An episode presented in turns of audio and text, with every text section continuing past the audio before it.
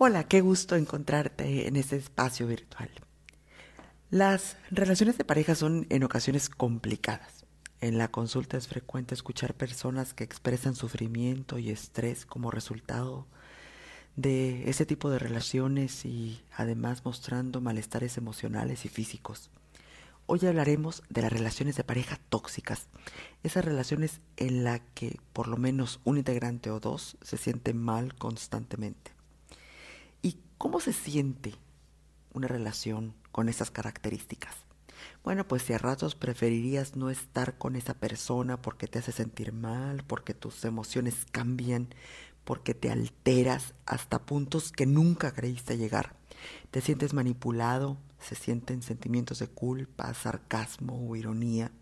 Sientes que no mereces ese trato, pero no acabas de poner fin a esa relación.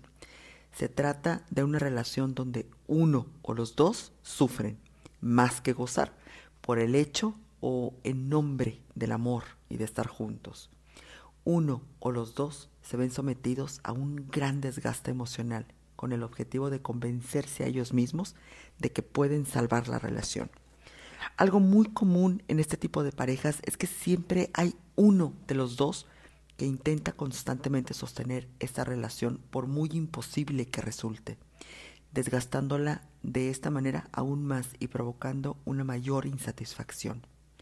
El que sostiene en ocasiones trata de acomodarse a la otra persona y lo que hace es desvirtuar la realidad, es decir, se convence a sí mismo de que si no muestra malestar sobre ciertos aspectos que le incomodan, evitará una nueva confrontación y es aquí donde aparece el autoengaño. Y el autoengaño enferma física y emocionalmente. En ocasiones escuchamos la frase de para llevar la fiesta en paz. Y sí, es verdad que puede ser válida esta frase, porque de alguna manera nos acercamos a una negociación en donde los dos cedemos con el objetivo de los dos ganar. Es el problema más bien surge cuando llevar la fiesta en paz ya es parte de una dinámica. Nos podemos dar cuenta que someter nuestra voluntad evitando el conflicto o con miedo al conflicto solo genera una bola de nieve de resentimiento gigante hacia el otro. Y si eres tú por quien tu pareja lleva la fiesta en paz, puedes pagar un precio de que están más contigo por miedo que por amor y viene toda la gigante cantidad de resentimiento hacia ti. Por otro lado, se ven también problemas de comunicación, es decir, no nos mostramos como realmente somos, ni lo que realmente pensamos, y mucho menos lo que realmente sentimos. Somos de alguna manera como un par de desconocidos, en lo físico tal vez muy cercano, sin embargo, en lo profundo y en lo íntimo, unos distantes desconocidos. Pero a ver, vamos a detenernos por un momento. Ya pusimos muchos ejemplos de cómo se siente. Pero entonces, ¿por qué llamamos tóxico a estas relaciones? ¿Qué es lo tóxico? Dice Wikipedia que en su sentido general la toxicidad es la capacidad de una sustancia química de producir efectos perjudiciales sobre un ser vivo al entrar en contacto con él. Y es aquí donde quiero llegar. Muchas veces tenemos la idea de que lo tóxico es una actitud o un escenario o una persona que viene de afuera a intoxicarnos. Y aunque esto puede ser posible, me gustaría más explorar el valor de vernos a nosotros mismos, llevar la atención a nosotros mismos es en la interacción con esa persona o con esa experiencia que provocamos o que permitimos vivir emociones negativas, como coraje, miedo, ansiedad, angustia, desesperación, humillación, desesperación, cualquier otra emoción que se sienta en malestar, inclusive el sufrimiento, con esa fantasía de que lo vamos a cambiar y no lo logramos y seguimos intentándolo, o la frustración de que nunca lo vamos a lograr y de que estamos atrapados o encarcelados en una relación. En cualquier caso, esta realidad la empezamos a leer, a procesar, a darle significados desafortunados. Y en un sentido pesimista en nuestras vidas, estas ideas se traducen en emociones. Y estas emociones se convierten en bioquímicos, en, neuronas, en hormonas, perdón, en neurotransmisores. Entre otros, los principales son la adrenalina y el cortisol, sustancias relacionadas al estrés.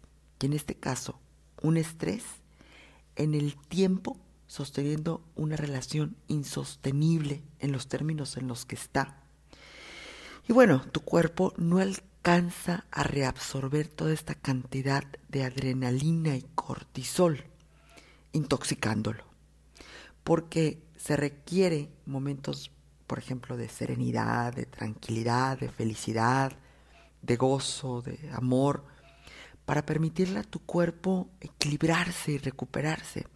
Sin embargo, al seguir sosteniendo una relación que estimula emociones tóxicas, date cuenta de quien se está intoxicando eres tú mismo al no tomar la decisión de hacer los cambios que necesitas. Y no me refiero a que necesariamente sea separarte o anular por completo la relación, sino a la posibilidad de negociar y coincidir en la medida en que ambos estén interesados en hacerlo. Ambos, ¿sí? No solamente uno, no solamente tú o no solamente la otra persona. Es a través de establecer límites claros en términos, en términos de amor a uno mismo, en términos de amor al otro, de respeto a uno mismo de respeto al otro, de merecimiento, de dignidad y de autoestima, entre otros valores. Dice Jorge Bucay, terapeuta gestáltico, que para construir una relación íntima no alcanza con el amor. Hace falta, además, la atracción y la confianza. Hace falta, además del amor, que yo sienta que hay algo en ti que me atrae, que me fascina, que me gusta, que me mueve a pensarte. Hace falta que confíe y la confianza en una relación íntima implica tal grado de sinceridad conmigo y con el otro que yo no contemplo la posibilidad de mentirle, ni mucho menos de mentirme. Y habrá que darse cuenta que el amor, la atracción y la confianza son cosas que suceden o no suceden y cuando no suceden, la relación puede ser buena, pero no será íntima. Y si no es íntima, no será trascendente. Puedo hacer cosas para impedirme a mí mismo amarte, pero no puedo hacerlo por decisión. No puedo confiar por decisión. No puedo sentirme atraído por decisión, ni por gratitud, ni por historia. Es simplemente algo que sucede o que no sucede, algo que permanece o que ha dejado de pasar.